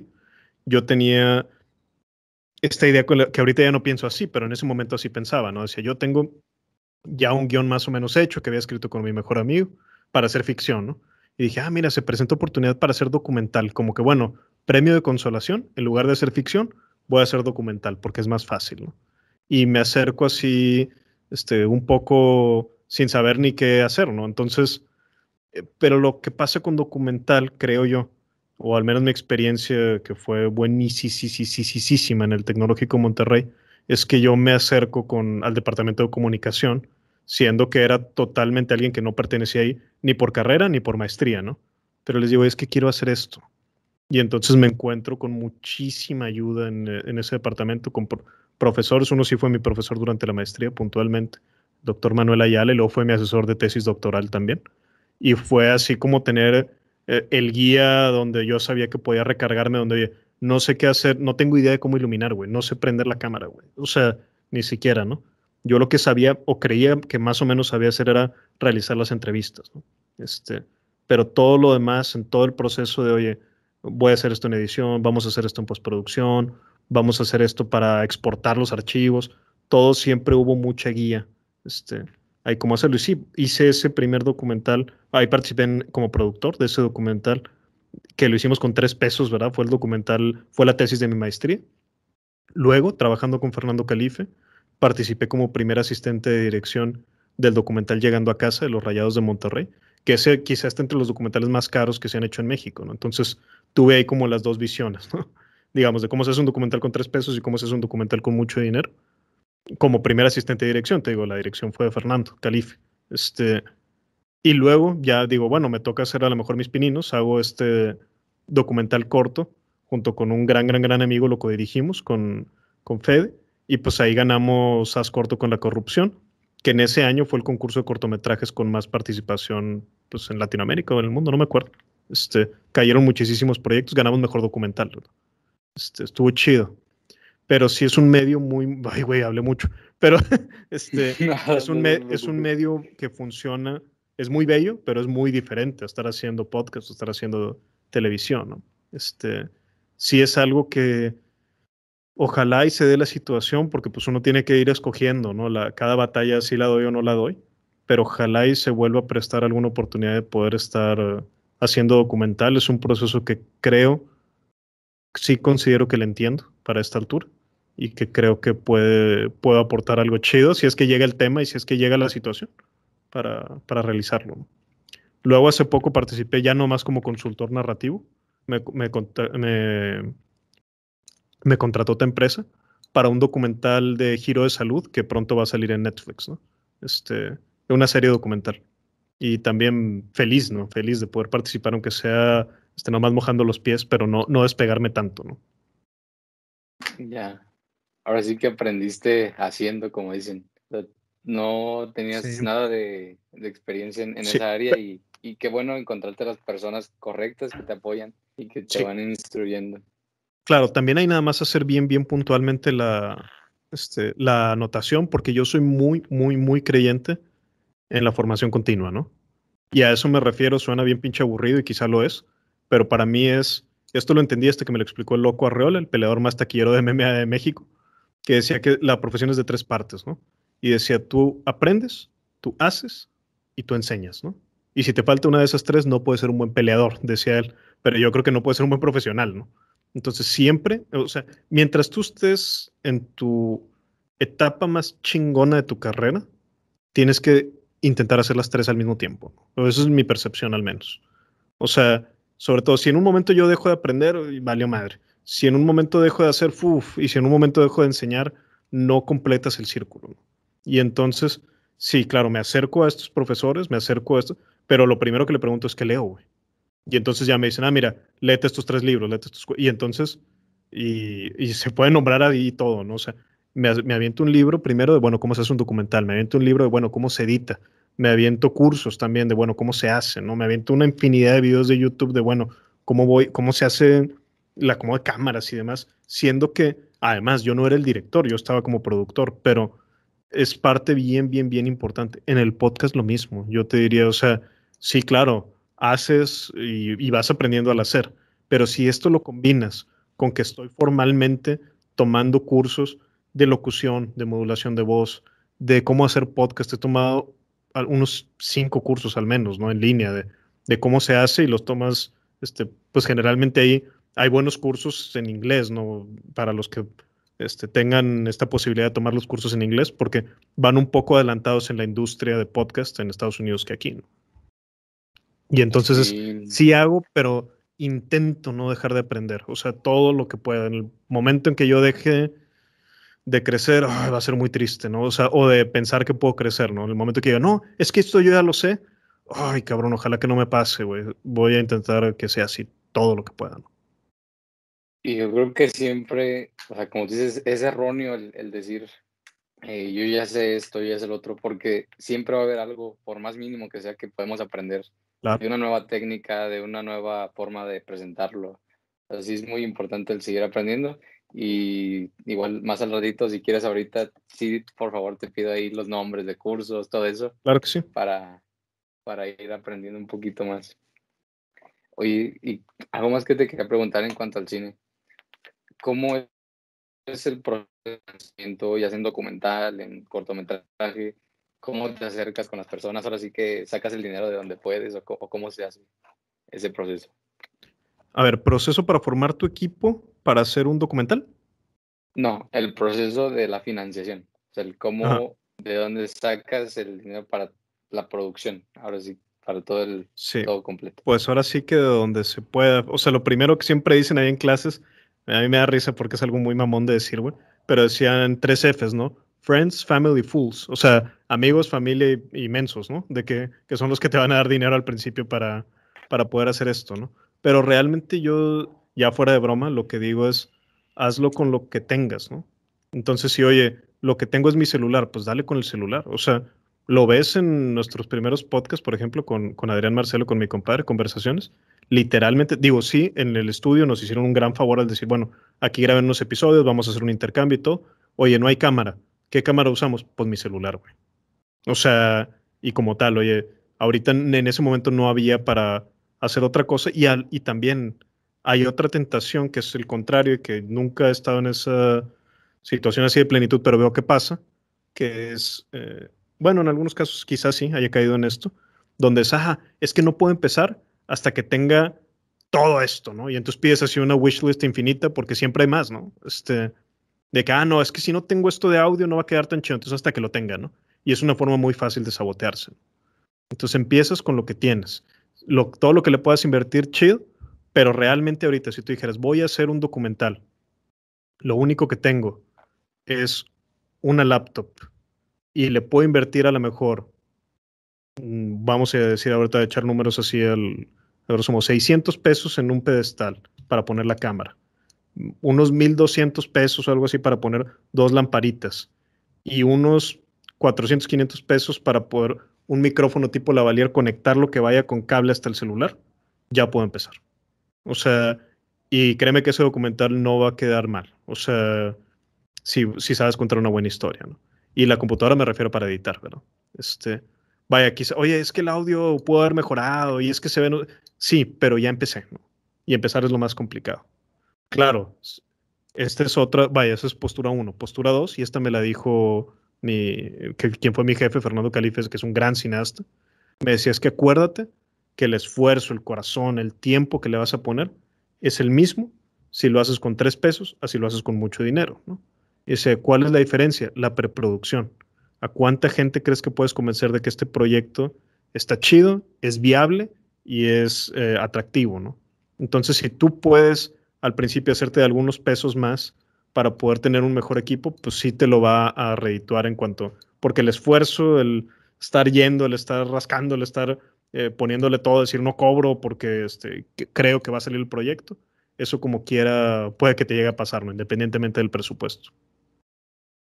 Ahora sí que las ganas es lo importante. y el primer paso, el empezar. Pues sí, o sea, digo, claro, es una barrera mínima, ahora como te digo, porque oye, finalmente, para empezar a grabar, te estoy diciendo, ah, bueno, ya estoy contando que cuentas con un celular, que tienes una laptop, que le puedes meter unos 3, 4 mil pesos, que mucha gente no se los puede meter, ¿no? Este, para empezar a hacerte de, tu primer, primer equipo. Pero, mm, vaya, esa barrera es muchísimo más baja. Imagínate que ahorita estuviéramos hace 40 años, en 1980, y que yo te dijera, oye, güey, vamos a hacer un documental, güey. O sea, sería un equivalente que necesites algo, voy a inventar ahorita por decir un número, equivalente a 150 mil pesos para hacerte ese equipo que ahorita te costaría 4 mil, ¿no? Y aparte la editada, quiero ver que te la avientes así, cortando y pegando este, la cinta que te gastaste, o sea, no, no, no, o sea, uno lee el, el libro este que a mí me encanta de Robert Rodríguez, Rebel Without a Crew. Este, y ahí ves, güey, que la mitad del, del achaque que tiene y que incluso tiene mala espalda literalmente el güey para toda la vida, es porque cuando tenía 23 años, la edición era estar agachadito, eh, cortando estos pedazos de cinta y pegándolos. Este, no sé ni cómo los pegaban físicamente, no sé cómo era ese proceso de edición, pero para poder armar su película El mariachi que gana Sundance, ¿no? Y por cierto, ahí, este, no, no exactamente que haya sido por eso solamente, pero sí para mí fue un factor importante Robert Rodríguez en que yo, cuando estaba en prepa, leí ese libro y dije, no chingues, güey, este vato a toda madre, güey, está todo, sin nada, güey, Rebel without a crew, ¿no? O sea, rebelde sin un equipo de jale, ¿no? De que con 7 mil dólares hace su película y yo voy a hacer como este güey. ¿Y qué hace ese güey? Ves las fotos que vienen de ahí archivo y sale dirigiendo con sombrero, ¿no? Entonces, toda proporción guardada, no que yo haya hecho lo que él hizo, pero sí no hubo ninguna duda cuando empecé a hacer televisión, pues yo llegaba a producir con el sombrero dentro y fuera de, estar a cuadro, ¿no? Sí fue una parte que lo veo como una inspiración. y sus películas también chingonas. Este Sí, la verdad, no he visto, me imagino, obviamente no he visto su filmografía completa. No, pero pues nadie, güey. Las que he visto me, me gustan bastante. Sí, yo también, yo también. Y por ahí tiene hasta una, no la he visto, pero no sé si la de Bebés Genios, güey, o no sé cuál sea una de esas también. Además que dices, chinga, es él, güey. Además declara todas por las que lo conocemos, que sobre todo en los noventas hizo unas monstruosidades, ¿no? Sí, qué, bueno ahorita que sacaste el tema del sombrero. Te lo dije al inicio. Eh, Bandido Diamante es un personaje, eh, es tu alter ego, eh, lo construiste, nació de la nada eh, quería que me platicaras un poquito de eso. Claro, mira, es poco a poco, no se le ha sido un solo trancazo, pero sí, hace unos meses, y no se me va a olvidar, me mandó una nota este, el doctor Horacio Marchant, que lo tuvimos invitado en el podcast, que es un gran amigo y que fue mi asesor de tesis doctoral además, después de ser mi amigo, este, y, y él me decía, es que en ti tengo dos amigos, tengo a Fernando y tengo al bandido, ¿no? Y se rió. Y se me quedó grabada esa frase, ¿no? Mira, sí te podría, es que la palabra personaje no sé qué mm, connotación tenga, no sé qué implicaciones tiene, porque yo te podría decir, o sea, soy yo, soy yo, o sea, no, no hay dos, no hay con, ni y mucho menos este tipo de excusa de que, ah, es que estaba en personaje, entonces por eso dije esto, no, no, no, ni madres, güey. O sea, para mí simplemente es un, es un seudónimo, quizá que podamos usar, sí tiene un, diseño de marca, ya si es bueno o malo, ya, ya lo juzgarán las personas, donde pues si estoy, si me presentan y estoy como bandido, pues traigo el sombrero, traigo el, el paliacate y traigo generalmente esta, ¿no? La, gabardina. Y si hace mucho calor, pues a lo mejor una camiseta, ¿no? Este, pero si, y justamente nunca se lo he dicho, quién sabe si a lo mejor llegará el punto de decírselo, a lo mejor lo escuché por ahí, pero el paliacate yo lo traigo justo por el doctor Horacio Marcha que a mí se me quedó muy grabado, es algo que él hace mucho, yo lo admiro mucho y dije, ah, mira, se me ve chido, ¿no? Así como queriendo de que, oye, no, no me veo mal, ¿no? Este, es cierto, sí es cierto, el doctor trae su, su paliacate también. Sí, casi siempre. por ahí. Es muy, muy común y, le gusta mucho, ¿no? Y, dije, ah, mira, bueno, pues una, este, ¿cómo se dice? Como sí cuando te lo copias porque es una copia, pero también como una, este, no sé, ¿verdad? Como decir, ah, mira, este güey es bien chingón, yo también, este, yo también puedo hacer cosas buenas, ¿no? Espero, como él las hace. Este, que a mi gusto el podcast que, que Horacio Marchán tiene, pues es una cosa de calidad que en México, yo, ni en México ni en el mundo, güey. O sea, realmente es sorprendente lo que tú puedes escuchar ahí y decir, no chingues que esto es gratis, güey. O sea, es una cosa de loco su, su podcast. A, mí me encanta, me encanta escucharlo. Tanto en sus monólogos como en sus entrevistas. Y, y, a veces que agarro una racha de, entrevistas que son muy buenas, ¿no? Pero yo les es que extraño el monólogo también. O sea, me encanta cuando cuenta todas estas historias que como lo hacen, ¿no? Y bueno, pues la, este, pues la gabardina ahí, pues también, yo me acuerdo cuando estaba más chico y decía, ya quiero ser un poquito más grande para poderme comprar la gabardina, ¿no? y así lo hice, no, este, también se termina de consumar esto, no durante el podcast, sino en la aparición en televisión, ¿no? Y para mí era muy importante decir, ah, bueno, que se te quede grabado, que, que viste a alguien, ¿no? en televisión es muy importante el, vestuario con el que salgas, ¿no?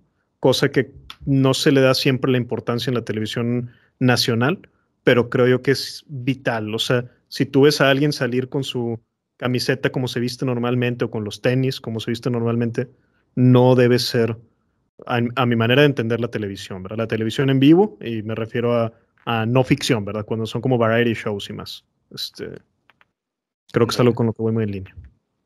La verdad que sí, ahorita lo comentaste, hay mucho valor en, los episodios del podcast del doctor.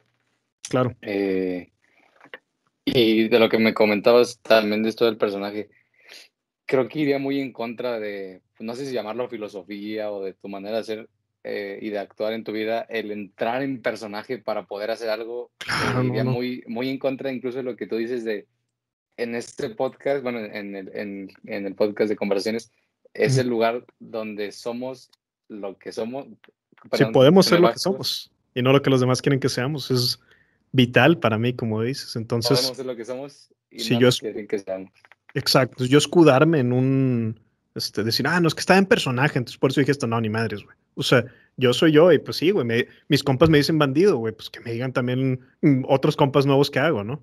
Este, vaya, se apaga la cámara y Adrián me dice bandido, güey, o sea, toda la vida, ¿no? Entonces, este, muchos, muchos amigos también. Entonces, realmente solo pues es un apodo que así me dicen. Y lo demás ya lo vestí como con esto que yo dije, bueno, güey, eh, hay gente que me pone, y ese cabrón, ¿qué se cree? ¿Por qué sale en sombrero? Y bueno, güey, pero me viste, güey. o sea, y no, no tiene nada de malo, ¿no? Y, no le voy a pedir a nadie permiso para, ay, no, eh, ¿y cómo me veo con sombrero? Pues me vale madre, güey. Yo me gusta traer el sombrero y me lo pongo, ¿no?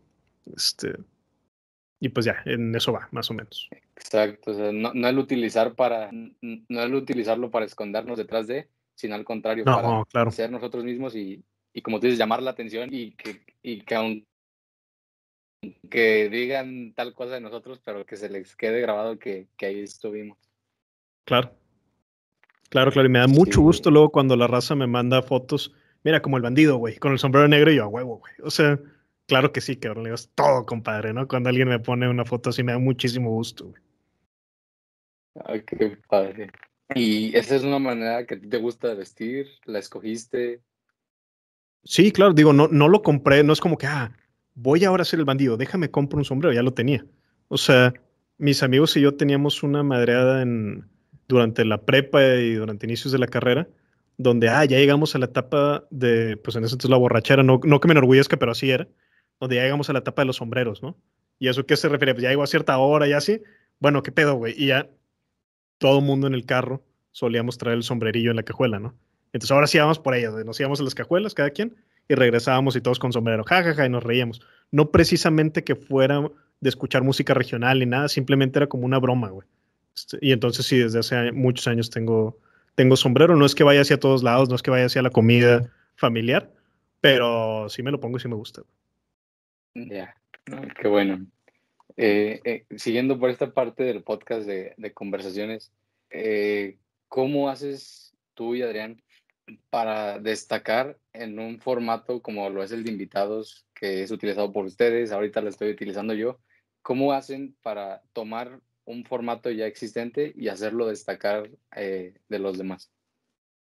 Ay, qué buena pregunta, porque no, créeme que supongo que es algo que nunca ni se ha planteado ni, ni Adrián, o al menos yo no, ¿no?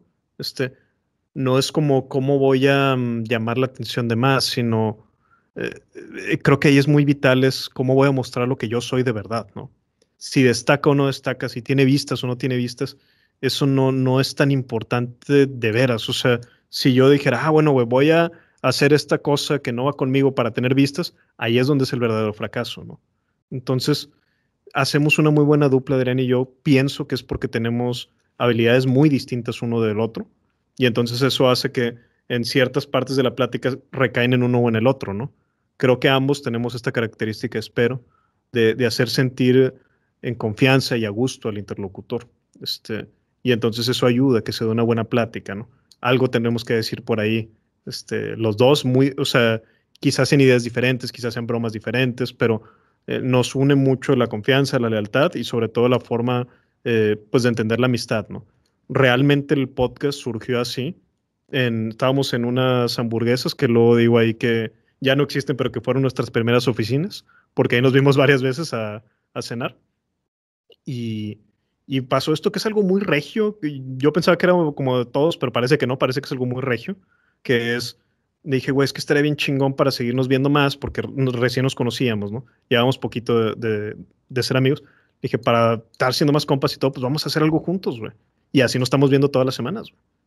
Y así es como surge la primera, primera, primera versión de conversaciones que todavía no tenía ni siquiera ese nombre, ¿no? llego yo y en una tablet así le, presento y me dice, ¿por qué trajiste una presentación, cabrón? Este, pero pues de ahí surge, ¿no? El proyecto como tal. De una, ah, güey, vamos a ir viéndonos, ¿no? Y lo mismo, güey, cuando estábamos haciendo televisión juntos, eh, yo le decía, es que si el programa es un éxito, pero nos peleamos, güey, va a ser un pinche fracaso, güey. O sea, esto es lo más importante para mí porque yo no estoy viendo esto como, ah, una cosa de un año, sino Adrián es mi amigo y es mi compadre y lo quiero para siempre eh, en, como amigo y digamos, como parte de mi vida es algo bien chingón que le aprendo un chingo a mi compadre. Entonces, no, los proyectos que jalen y no jalen, que vengan y no vengan, es de verdad es secundario. Creo que eso es, es algo que quizá no es lo común y quizá eso sea parte del éxito, no lo sé. Totalmente de acuerdo en lo que dices que ah, como que yo tengo muy, que en lo que pienso muy seguido, o sea, cómo yo hacer más de la persona que escuchando, el invitado se sienta cómodo, el sacarle las anécdotas, la plática, que no se vea tan eh, cuadrado el estar pregunta y pregunte, sino que vaya fluyendo. O sea, tú, bueno, tú y Adrián, gracias. Gracias, Tú y Adrián planean o buscan ciertas personas que saben que tienen esta capacidad de la plática o, o, incluso tienen ustedes una estructura ya eh, fluida o más bien si tienen como su escaleta marcada de temas y preguntas. La persona que está escuchando, el invitado se sienta cómodo, del sacarle... Dejamos una pequeña pausa de 30 segundos y regreso. Me parece perfecto. Eh, te preguntaba de, del cómo haces tú, si tienen planeado, Adrián, y tú para el programa, el conseguir tales invitados que den pauta a su estructura que ustedes tienen de conversación fluida, incluso si ustedes tienen algunas preguntas y temas ya planteados y quería ver cómo, cómo es ese proceso que ustedes realizan. Claro. Sí, mira, me decías también de si veíamos como que el perfil de los invitados, ¿no? Para ver quién invitábamos. Definitivamente sí, porque para mí lo más relevante es que puedan contar una buena historia o que se me hagan personas interesantes o que se me hagan personas así literalmente con, me gustaría platicar con este güey, O sea, y entonces eso es lo más vital. Ya pensar en otras cosas, obviamente hay cierto nivel de tentación donde, ah, tiene muchos seguidores, siempre va a haber, güey, por más que uno diga que no.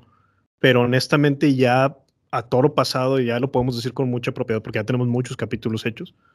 Tú lo ves, por ejemplo, con mi, que es un gran, gran, gran amigo mío, Rodrigo Treviño, es de los capítulos más icónicos que tenemos y Rods literalmente ni siquiera tiene Twitter, ¿no? O sea, sus redes sociales ni siquiera las dijo porque me dijo, no las digas, güey, me da la madre, ¿no?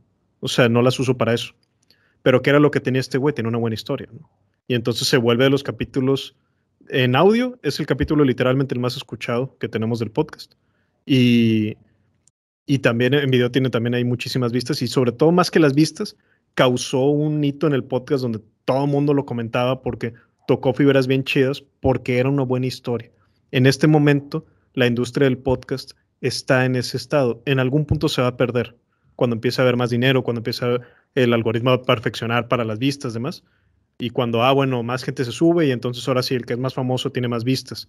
En este momento todavía hay algo de espacio abierto a que suceda esto, que yo llevo a alguien que tiene una historia bien chingona, güey, y esta va a sobresalir y la va a ver más gente y va a tener más impacto y va a tener este, todo, va a ser mucho más significativo para el podcast. Que, oye, güey, logré traer a alguien famoso, pero que no hila tres palabras, cabrón. O sea, porque vaya, el formato podcast no es que necesite ser muy brillante, no, no es eso, pero sí es una habilidad que es diferente a ser un buen profesionista o es diferente a poder estar haciendo cosas bien chidas. El bueno, cómo cuentas, cómo contagias y más, ¿no? Entonces, sí, definitivamente, vaya, pues creo que está sobre decirlo, pero no es accidental que como que el que llegó al podcast llegó tocando y de que, oye, ya vine, ¿no? Sino, pues de alguna forma sí, pues hay un entendimiento previo donde sí hay gente que obviamente nos dice, oye, ¿cómo está para poder salir con ustedes? No, hombre, güey, Kyle, güey. Y al revés, ¿verdad? Hay gente que, no, güey, hay que buscarlo a ver si viene. Y hay gente que no le interesa y hay gente que sí le interesa, ¿no? Y la segunda parte de la pauta, que me decía, la segunda parte de la pregunta, si hay pautas, si hay preguntas preparadas, claro que sí. O sea, otra cosa para mí sería sería una falta de respeto a, a quien estoy, a quien está conversando con nosotros y sobre todo a la audiencia, güey. Y es algo bien curioso, güey, porque la audiencia, uno, no le gusta que vea que traigas las preguntas preparadas. Te lo reclaman y te lo reclaman y este güey está leyendo las preguntas. Lo que les gusta es la ilusión, ¿verdad? O sea, que estés bien preparado y que, o sea, ¿por qué lo dices? Pues, ¿qué, qué crees que estoy leyendo, güey? Pues estoy leyendo la preparación de las preguntas que hice para poder entregar un mejor programa, ¿no? Este, pero finalmente ahí pues medio escoges, medio te grabas, medio ves, pero definitivamente hay una serie de preguntas en la que tú sabes que puedes recaer y que no necesariamente es, ya preparé y entonces la tengo que leer a fuerza la pregunta. Eso también es otro error diferente, ¿no? Es un, oye, preparé estas preguntas. Si al final nomás leí una o dos, qué bueno, güey. O sea, pero yo traía la red de seguridad en donde caer si todo salía mal, ¿no? Este, y muchas veces va a salir mal, ¿no? muchas veces lo ves y seguro ya te ha tocado en algunos entrevistados que das respuestas de uno o dos enunciados y, ah, bueno, siguiente, y tú dices, ay, cabrón, ¿qué voy a hacer ahora, no? Este, pero definitivamente hay una pauta y también decirlo no tiene nada de malo ni de bueno, sino es como es, ¿no? Adrián y yo jugamos roles diferentes. Yo soy el que llevo la pauta y Adrián juega libre, ¿no? O sea, y así es como nos acomodamos mejor. Y Adrián brilla muchísimo haciendo lo que hace. Yo no lo podría hacer, ¿no? Este, y entonces, pues es un equipo, pero sí hay una pauta y sí es una parte para mí de, como te digo, de tú dices, es que suena bien natural, es algo que nos dicen muchos, están bien naturales y bien fluidas las conversaciones. Qué bueno, es lo que estamos buscando, pero logramos ese resultado precisamente porque hay mucha preparación detrás. O sea, suena natural, pero el diseño detrás de ella no es natural. Pasa lo mismo en los libros. Cuando tú lees, oye, es que se lee súper fluido pues sí, nomás que si tú leías el primer borrador, güey, parece que lo escribió un cavernícola, güey. O sea, mm. pasa eso porque ya, ya tiene mucha, mucho trabajo detrás, ¿no? Y creo que eso es, es muy importante. También la gente que luego puede hacer esto de llegar sin pauta y dar un buen resultado, muchas veces es porque ya tienen haciendo muchos años este trabajo o porque ya son maestros en la disciplina, digamos, ¿no? Entonces pensar yo, oye, güey, es que digamos, gran comunicador de mis grandes influencias y que además este, le tengo mucho, le tuve mucha admiración, ya falleció en paz descanse Mario Castillejos. Entonces, oye, llegas sin pauta, pues sí, pero estabas viendo al Mario eh, que ya tenía cuántos años en medios, ¿no? Entonces, no sé si llegara sin pauta o no, eso no, no estoy seguro, pero supongamos para fin de este ejemplo que sí, pues sí, él lo podía hacer porque ya tenía un conocimiento y una maestría y unas horas de vuelo que ya quisiéramos nosotros tener un 10%, ¿no? 5%. Entonces, bueno, quizá llegará el punto donde ya lo puedes hacer, pero no porque ves que así lo hace el profesional, es que así lo puedo hacer yo, que todavía estoy en camino a serme profesional, sobre todo para quienes van empezando podcast, ¿no? Totalmente de acuerdo, Bandido. el, eso es, creo yo, la magia de, y el por qué eh, a mí me, me jala tanto su programa de ustedes, o sea, el que sea natural, el que fluya, y las anécdotas de los invitados son, bueno, y, de ustedes que las continúan también, es lo que, lo que hace que, que, nos clavemos ahí dos horas y media ahí escuchando. Muchas eh, gracias. hombre, que este, de esta dupla que haces con Adrián, me parece, la verdad no estoy seguro, emprendieron juntos eh, BAM Comunicación, es tuyo, y quería que nos platicaras un poquito de, qué es BAM Comunicación. Claro. Bueno, BAM es B de bandido y AM de Adrián Marcelo, ¿no? BAM, Comunicación, SASB, es la empresa que tenemos Adrián y yo. Este, ejercimos ahí en, en, un momento como, al menos en papel, ¿verdad? Como la productora que, que traía el, el, programa de televisión, que no solamente era de Adrián y mío, pero sí en papel, digamos, usamos esa asociación para ese fin, porque tenemos la capacidad en, vaya, a nivel de cómo está alta la empresa para poder producir material audiovisual. Y ahí es donde, vaya, eso cubre el podcast, cubre el curso de ser un mejor hombre, cubre una serie de productos derivados que ya estamos trabajando y por entregar, que incluye un libro, incluye un tequila, incluye más cosas que vengan, ¿no? Entonces sí, llega el punto donde Aren y yo empezamos el podcast de palabra, hicimos ese acuerdo, bueno, tiene que ser mitad y mitad de cada quien, si no esto no va a jalar. Este, entonces seguimos, seguimos, seguimos, llegó el punto donde, oye, ya nos está requiriendo profesionalizar. Bueno, pues vamos a hacer la empresa, ¿no? Y que quede ya como tal en el acta y todo, de que, bueno, esto es lo que vamos a estar trabajando juntos. Y entonces sí, ahí trabajamos nuestros proyectos, es la, la página también con la que tenemos y con la que hacemos todas estas actividades. Qué chingón, la verdad, el, el poder emprender con un amigo y que juntos vayan saliendo adelante. ahí eh, vamos. En podcast, ustedes creo lo han comentado. Antes, bueno, nuestros padres, abuelos, tienen la mentalidad del, no es que hazlo tú solo porque te van a fregar y siempre hay gente que va a estar ahí queriendo eh, ganarte. Yo creo que no, o sea, a, a, a contra de lo que tú digas y opines, hacer alianzas, o sea, crecer juntos, o sea, como bien dicen, dos cabezas piensan mejor que una. ¿Tú vas con esta idea? O sea, ¿crees que realmente el, el, hacer eh, alianzas en proyectos son mejores? Definitivamente que sí. Nada más la bronca ahí es con quién haces el equipo, ¿no? Y van a pasar y, y yo creo que ya los que tenemos un poco más de camino recorrido por la edad, pues ya hemos visto también, ¿no? Muchas eh, grandes amistades que se deshacen y más, vaya, los padres y abuelos no dicen esto porque ellos sean ignorantes, no lo son. Lo dicen porque han visto que en mucho porcentaje llega a suceder esto, a veces hasta entre hermanos, ¿no? Este, pero definitivamente esto nos toca pisar con cuidado, pero cuando nos damos cuenta de que hay un equipo, de que hay un, un proyecto que lo requiere y una amistad que, que parece que puede caminar para allá, pues vamos juntos, ¿no? Y juntos llegamos más lejos.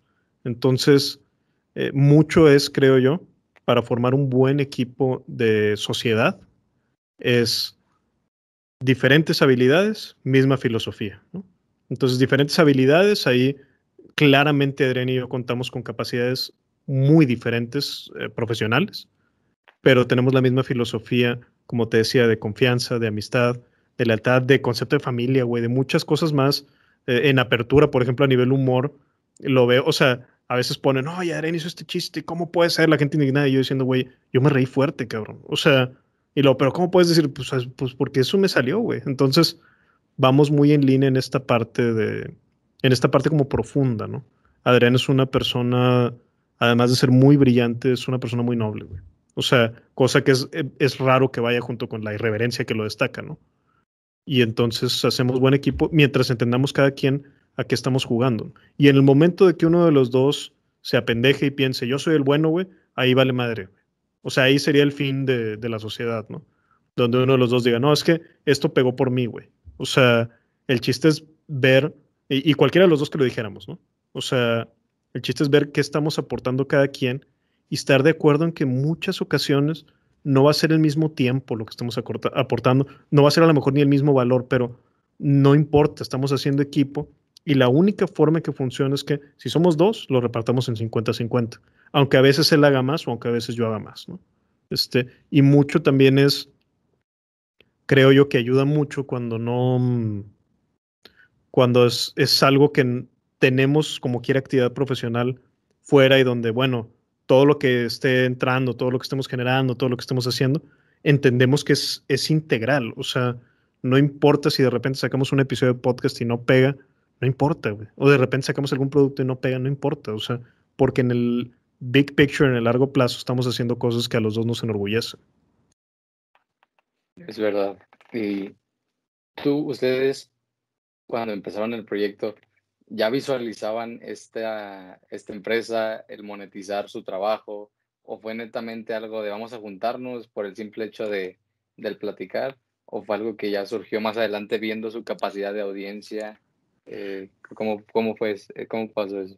No puedo contestar ninguna de las dos muy contundentemente, entonces supongo que es más accidental, porque definitivamente no, te digo, hasta en aquella presentación que hice, sí había una onda como que esto va, o sea, va sembrado de forma en que tiene que crecer, tiene que profesionalizarse, si no, llega el punto donde no le puedes dedicar el tiempo. O sea, para mí también cuando, y lo veo mucho, mucho, mucho, mucho en las partes artísticas de los jóvenes, que le dicen, oye, si ves al niño que pinta, qué padre que está pintando, mira cómo dibuja, mira cómo toca el piano, mira qué bonito, y los papás lo presumen y lo ves con un orgullo enorme, ¿no? Pero este orgullo llega hasta que tienen como unos 13 años, y ahí es, oye, mijito, y vele pensando, ¿qué vas a estudiar, no? Y esto, y te dicen, déjalo como un hobby, güey. Y esa frase, ay, cabrón, güey, porque parece que viene de un buen sentido y a veces viene con una buena intención porque dices, quiero que, que te vaya bien todo, pero déjalo como un hobby, lo que tú estás viendo que tiene como habilidad y como un diamante en bruto no debe ser, güey. Entonces, para mí, yo voy muy, muy, muy en línea, güey.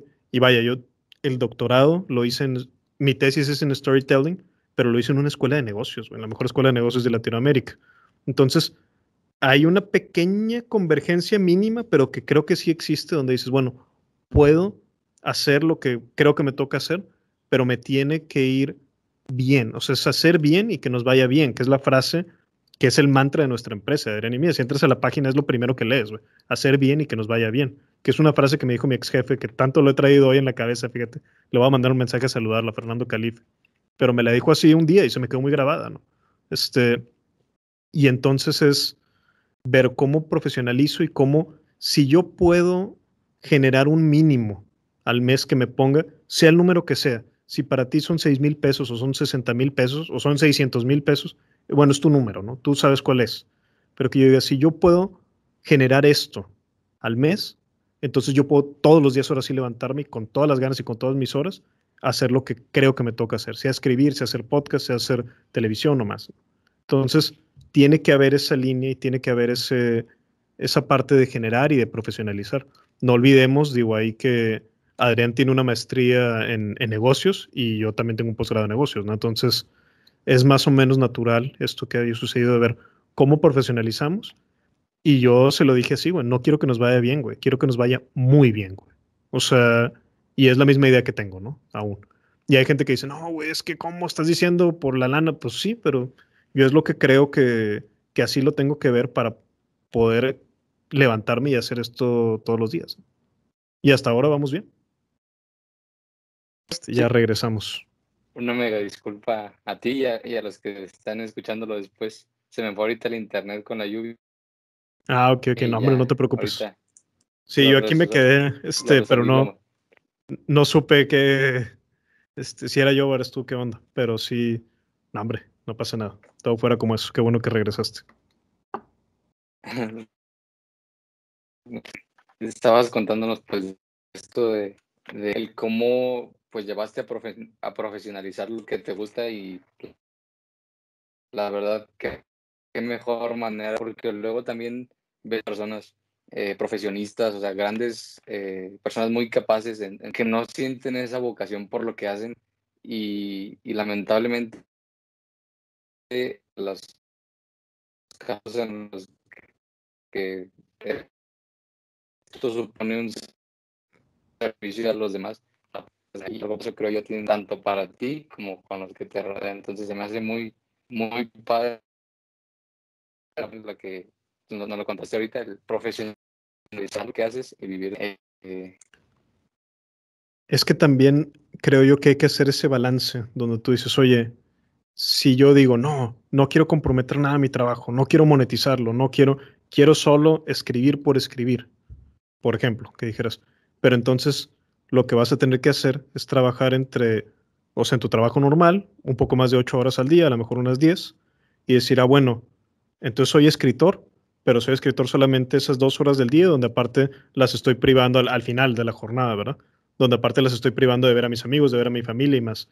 Entonces tú dices, ¿qué, ¿cómo me voy a ser un mejor escritor? Diciendo eso, no, yo me desentiendo de todo y soy libre esas dos horitas al día o una hora, los días que puede que no llegue muy cansado. O decir, ah, bueno, tengo que hacer esto económicamente viable, tengo que profesionalizar, tengo que todo, pero le estoy dedicando 10 horas al día a eso, no la una hora que me sobra ya cansado, ¿no? Y entonces a lo largo de los años, ¿quién va a, a formarse mejor o a conocerse mejor incluso como escritor?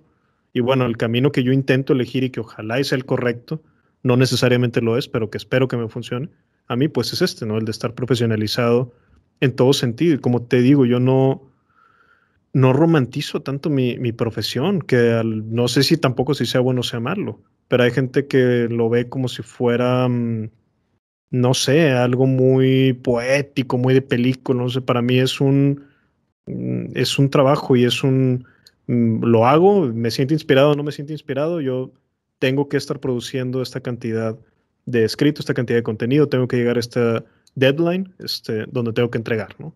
Y tengo que mostrar que puedo producir esto. Y tengo esos compromisos con empresas, con organismos, este, a veces de estímulos fiscales y además conmigo mismo, claro, ¿verdad? Ya. Quería ver, Van, nos puedes platicar un poquito. La verdad, yo no lo, no lo he comprado aún, sigo ahí juntando un poquito de, feria para hacerlo. De tu, bueno, de su, de su curso de ustedes, el ser un mejor hombre. Claro, que es súper orgulloso. En sus primeros sí, los podcasts que empezaba a escuchar sus intros como todavía no directos vendiendo el, el, curso, sino nada más como dando una entradita de cómo ser realmente como somos. Yo les incluso les tuiteé por ahí, me gustó mucho la plática de inicio, o sea, me quedé muy con la idea de de verdad querer pues crecer como persona, pero qué mejor haciéndolo pues como nosotros somos. Y pues si gustas aquí promocionarlo, platicarle a los demás de qué va el curso. Claro, hagamos una super promoción descarada aquí, porque realmente quedé muy orgulloso de eso. Y, y sí es como, no sé, me parece más fácil platicar cuando dices, oye, güey, si ahorita yo estuviera promocionando, no sé, un, lo que sea, cualquier otra marca, no sé, y a lo mejor te diré, oye, como, como, lo hacen muchos influencers, ¿no? De que compra este producto y te va a servir para... Dices, pues no, para mí es mucho más fácil platicar algo que yo sé que nosotros trabajamos, produjimos y aparte que quedé bien pinche orgulloso de lo que hicimos. ¿no? O sea, el otro día, ya hace unas semanas, pero me escribió alguien y me puso, es que sentí como que eran los primos que no tuve, el primo grande que no tuve, ¿no? Platicándome esto. Y dije, puta cabrón, qué chingón, güey. Ese es el mejor halago que, que pude haber recibido sobre ese curso, ¿no? Porque lo que hicimos ahí es simplemente esto, es en formato de plática, como hacemos el podcast, o sea, entras y tienes acceso a todos los videos, ¿no? Ya los ves y escuchas cuando tú quieras donde platicamos mucho sobre cómo mostrar lo que tú tienes, digamos. Al final es eso. Adrián dice mucho esto y sí, de que, ah, de cómo ligar y de cómo así. Y claro, hay algo de eso también, ¿verdad? Pero puntualmente para mí lo más, más valioso de esto es, no es aparentar ser mejor, sino ser mejor hombre, ¿no?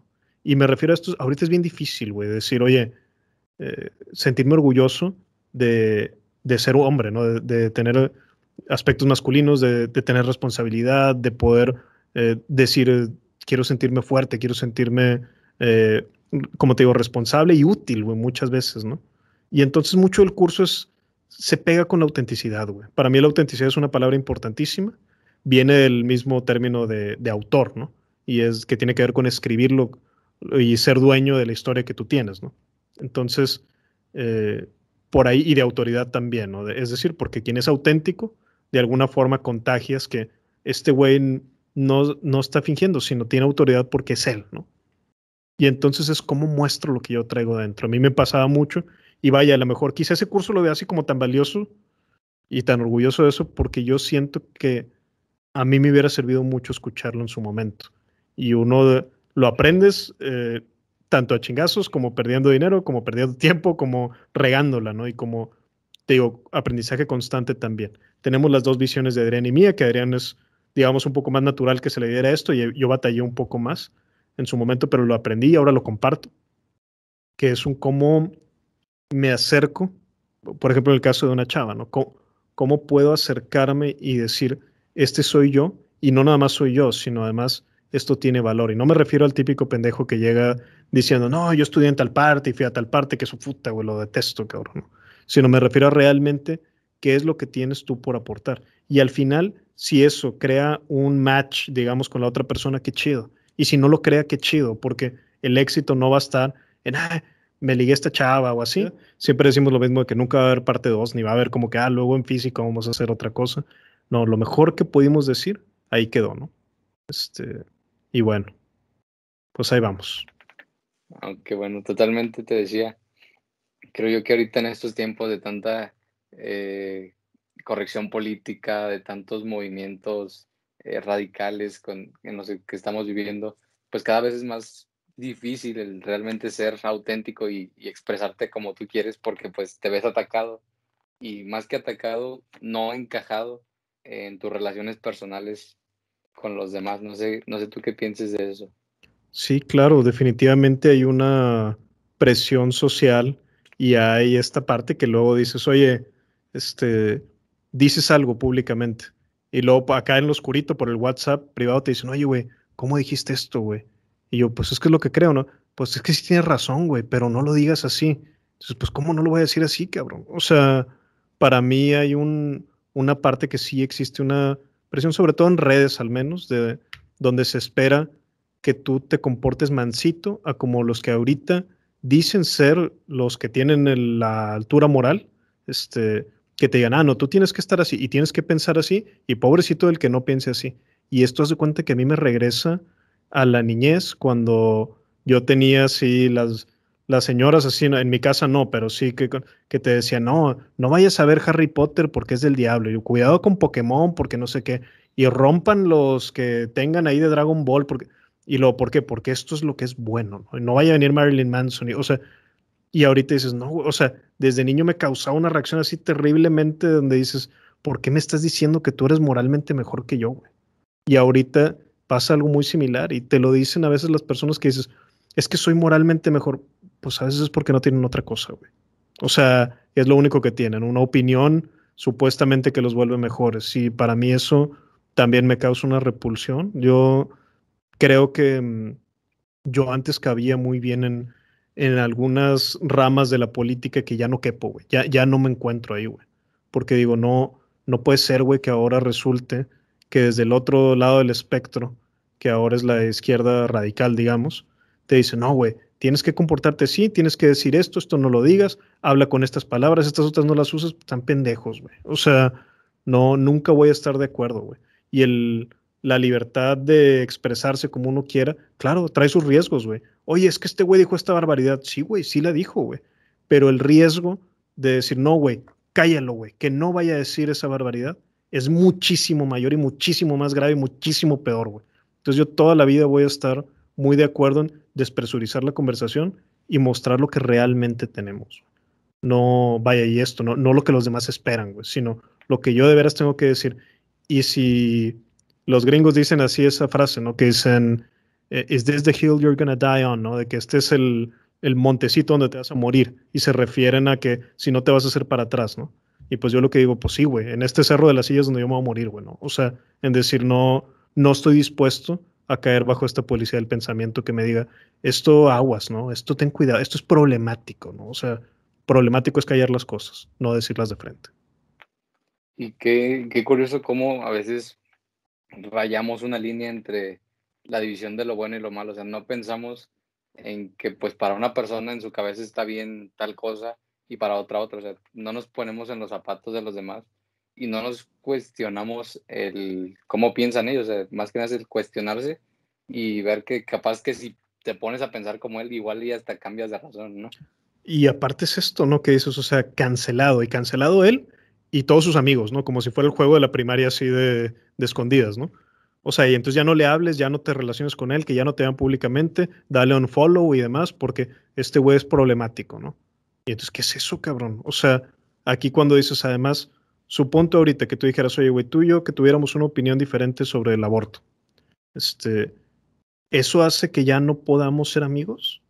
¿Eso hace que ya no podamos conversar sobre otras mil cosas donde, oye, güey, ¿sabes qué, güey? Qué chido que a los dos nos gusta la literatura, qué chido que a los dos nos gusta el cine, qué chido que a los dos tenemos un gran sentido de lo que sea, de amistad, de humor, de más, ¿no? O sea, no es, tomamos estos factores que son relativamente arbitrarios como si fuera la parte última de la identidad de la persona, lo cual no lo es, güey. Empezamos esta conversación diciendo, no eres lo que estudiaste, güey. Mucho menos eres ni lo que consumes ni lo que opinas. Como para decir, oye, es que este güey ya tuvo una opinión y no va con la línea ahorita moral, entonces tiene aguas, ¿no? Y lo he visto mucho con gente que yo consideraba que era mucho mi amigo, o mi, amigo o amiga, y que a veces digo, oye, pues parece que no era tanto, güey, ¿no? Porque la primera, este, pues ya me sacó de su vida, ¿no? Y está bien, güey. O sea, son momentos, nadie está obligado tampoco a tenerme en su vida, ¿no? Pero si uno dice, y valió la pena, claro, güey, porque al final no éramos un match correcto, güey. Alguien que yo sepa que, oye, porque este opina diferente, entonces lo tengo que sacar de mi vida. No es así. O sea, me ahorré algo, ¿no? En lugar de decir, ay, perdí esto, no, güey. O sea, no perdí nada, ¿no? No me quitaste nada.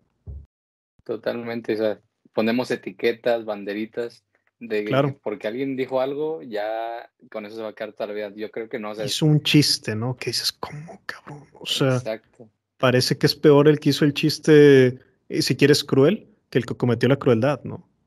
Exacto. Y, y, creo que con esa banderita nos cerramos totalmente a, bueno, a lo mejor esa persona tiene algo más que aportarnos, eh, podemos aprender incluso de, de, esa banderita que nosotros creemos del por qué la tiene.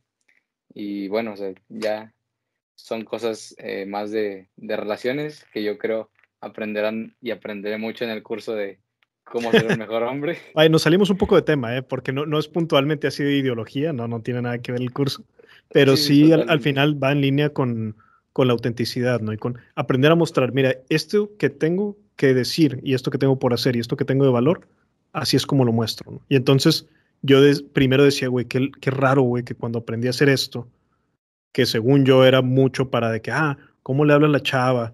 ¿Cómo le, cómo le invito? ¿Cómo le digo que aquí estoy, güey? ¿Cómo hago que sepa que existo? Y le dije, no chingues, qué loco, güey. Me empezó a ir mejor económicamente, me empezó a ir mejor con mis amigos, me empezó a ir mejor con mi familia. Y decía, qué loco, qué raro. Y lo decía, no, güey, pues no es lo raro, es lo normal, porque lo que aprendiste no era cómo ligar, lo que aprendiste era cómo mostrar lo que, lo que tú eres, güey. Y eso es algo cada vez más raro, güey. O sea, siempre ha sido extraño, pero como bien mencionados ahorita, por cómo están amarradas nuestras herramientas de comunicación, ahora es más raro todavía, ¿no? Que alguien vaya y creo que te da mucho esta sensación como de cuando alguien haz de cuenta que ves que están robando el camión y tú dices, puto, ojalá alguien se parara a detenerlo, ¿no? Y cuando alguien se para y le mete el chingazo al ladrón y dices, sí, güey, o sea, qué chido. Esa es la misma sensación que creo que da cuando, y vaya, lo vi esto en la cotorriza que se lo dijeron a Adrián y me encantó, güey, pero es la misma sensación que da cuando alguien se para y hace el chiste, ¿no? Que dices, puta, güey, no, no me atreví a decirlo yo, güey, pero qué chingón que salgas tú, güey. Entonces hay un proceso de catarsis y un proceso de liberación y un proceso donde dices, estos güeyes que se creen policías del pensamiento y dueños de lo que se puede y no se puede decir, son bien poquitos y es gente bien pequeñita, güey. Totalmente, Fer. Eh, ya eh, creo que tú también ahorita tienes que algún compromiso. Ahí acá por este lado. Compromiso con los taquitos y la cena, güey. Entonces no, no puedo fallar, güey. Así es. No hay como una buena cena. Bien grasosa. bien rica. Fíjate, para cerrar con Horacio Marchandel, muchas veces dice así, dice, llegaron los chilaquiles, se acabó la filosofía, ¿no? y se refiere a que ya me voy a cenar, no ya me voy a comer. Así es. Fer, encantadísimo de tenerte aquí de invitado. Me voy eh, eh, muy nutrido, esa es la palabra que se me viene a la mente, o sea, aprendí bastante de este poquito tiempo, la verdad se me hizo muy, muy cortito lo que estuvimos platicando. Espero después ya yo en Monterrey que este show del COVID pase. Me gustaría cerrar aquí frente a poquitas personas que nos escuchan eh, un podcast presencial y me gustaría después seguir cuenta conmigo, la pasé bien chingón, eres un gran conversador. Y, y vaya, si somos poquitos los que estamos ahorita, pues aprovechemos que fue un lugar entonces más o menos íntimo, ¿no? Y, y vamos por eso que finalmente es lo que es a lo que venimos, ¿no? Finalmente sí, el paso más grande que puede dar una persona, un creador, un artista, un como le quieras llamar, es pasar de que te escuchen cero personas a que te escuche una. Ya que tú decides, ya puse mi mensaje aquí y el que lo quiera ver que lo vea, güey, es el paso más importante que vas a dar en tu vida como creador. De que te escuche uno, que te escuchen 10 mil, a que te escuchen 100 mil, es la réplica nada más. Pero finalmente ese cambio cualitativo que das de decir, no, esto que yo tenía, sí está, pero está guardado en un cajón y que nadie lo lea, a decir, aquí está y aquí estoy, Eso es lo más fuerte que puedes hacer y tú ya lo hiciste. Muchas gracias, de verdad, por acompañarnos, por todos tus consejos a las personas que nos escuchan, eh, espero también que como a mí me nutrió, a ustedes les pueda aportar algo a la conversación. Y pues nada, sería todo de mi parte. No sé si gustes agregar algo más, bandido. No, pues por hoy es todo, compadre. Es todo, compadre. nos vamos. Gracias a todos. Gracias a ti. Thank you.